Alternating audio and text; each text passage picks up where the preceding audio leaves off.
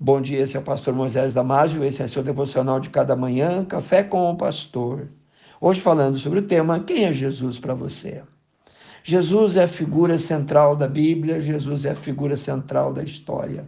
Depois dele, o mundo nunca mais foi igual. Mas quem foi Jesus? Um professor, um profeta, um bom homem, um revolucionário? Já no tempo de Jesus, muitas pessoas faziam essas perguntas. Jesus foi muito mais do que apenas um grande filósofo, ou um profeta, ou um bom homem. Ele é o Filho do Deus vivo, ele é o Messias prometido, o Cristo que veio ao mundo para nos resgatar, para salvar-nos de todos os nossos pecados. Jesus foi ao mesmo tempo 100% Deus e 100% homem. Jesus nasceu e viveu como um homem para nos mostrar o caminho para o céu, para nos mostrar o caminho de volta para Deus. Jesus morreu não por um, por dois ou por muitos pecados, mas por todos os nossos pecados. Mas ele não ficou morto, ele ressuscitou e depois ainda ficou 40 dias com os seus discípulos. Agora, todos que creem em Jesus podem ter a vida eterna. Conheça mais sobre o nosso maravilhoso Salvador lendo a Bíblia e eu vou te ajudar a conhecê-lo melhor lendo alguns versículos que eu selecionei para ti. Em João capítulo 14, versículo 6, Jesus disse: Eu sou o caminho, a verdade e a vida, e ninguém vem ao Pai a não ser por mim. Em Mateus 16, 15 a 17, disse-lhes Jesus: E vós, quem dizeis que eu sou? E Simão Pedro respondendo disse: Tu és o Cristo, o Filho do Deus vivo. E Jesus respondendo disse: Bem-aventurado és tu, Barjonas, porque não te revelou a carne e o sangue, mas o meu Pai que está no céu. Em João capítulo 11, versículo 25. Disse Jesus a Marta: Eu sou a ressurreição e a vida. Quem crê em mim, ainda que esteja morto, viverá. No livro de Hebreus, capítulo 4, 14 e 15, lemos: Visto que temos sim um grande sumo sacerdote, Jesus, Filho de Deus, que penetrou nos céus, retenhamos, pois, firmemente a nossa confissão, porque não temos um sumo sacerdote que não possa se compadecer das nossas fraquezas, porém um que, como nós, em tudo foi tentado, mas sem pecado. Em João capítulo 1, versículo 29, no dia seguinte, João Batista viu a Jesus que vinha para ele e disse: Eis aí o Cordeiro de Deus que tira o pecado do mundo. Em João capítulo 1, versículo 1 a 5, nós lemos: no princípio era o Verbo, isto é, era a palavra, e o Verbo estava com Deus, e o Verbo era Deus. Ele estava no princípio com Deus, e todas as coisas foram feitas por ele, e sem ele, isto é, sem Jesus, nada do que foi feito se fez. Nele estava a vida, e a vida era a luz dos homens, e a luz resplandeceu nas trevas, e as trevas não a compreenderam.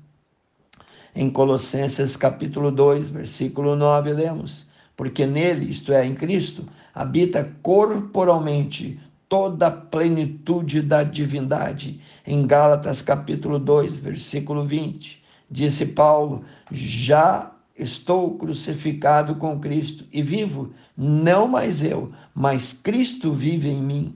E a vida que agora vivo na carne, vivo-a na fé do Filho de Deus o qual me amou e se entregou a si mesmo por mim. No livro de Hebreus, capítulo 9, versículo 27 e 28 diz: E como aos homens está ordenado morrerem uma vez, vindo depois disso o juízo, assim também Cristo, oferecendo-se uma vez para levar os pecados de muitos, aparecerá a segunda vez sem pecado aos que esperam para a salvação. Em João capítulo 6, 35, e Jesus lhes disse: Eu sou o pão da vida, aquele que vem a mim não terá fome, e quem crê em mim nunca terá sede. Em Mateus capítulo 1, 21 a 23, nós lemos: e ela dará luz a um filho e chamará o seu nome Jesus, porque ele salvará o seu povo dos seus pecados. E tudo isso aconteceu para que se cumprisse o que foi dito por parte do Senhor pelos profetas no Antigo Testamento, dizendo: Eis que a Virgem conceberá e dará à luz a um filho, e chamarão o seu nome Emanuel, que traduzido é Deus conosco. Em Lucas capítulo 1, 30 a 33, disse-lhes então o anjo: Maria, não temas porque achaste graça diante de Deus. E eis que em teu ventre conceberás e dará à luz a um filho, e chamarás o seu nome Jesus. Este será grande e será chamado Filho do Altíssimo, e o Senhor Deus lhe dará o trono de Davi, seu pai. Em 1 Timóteo capítulo 2, 4 a 6, nós lemos: Deus quer que todos os homens sejam salvos e venham ao conhecimento da verdade, porque há um só Deus e um só mediador entre Deus e os homens, Jesus Cristo, homem. Ele, Jesus, se deu a si mesmo em preço da redenção por todos, para servir de testemunho ao seu tempo. No livro de Marcos, capítulo 1, versículo 9 a 11, lemos: E aconteceu naqueles dias que Jesus, tendo ido de Nazaré da Galiléia, foi batizado por João Batista no Jordão.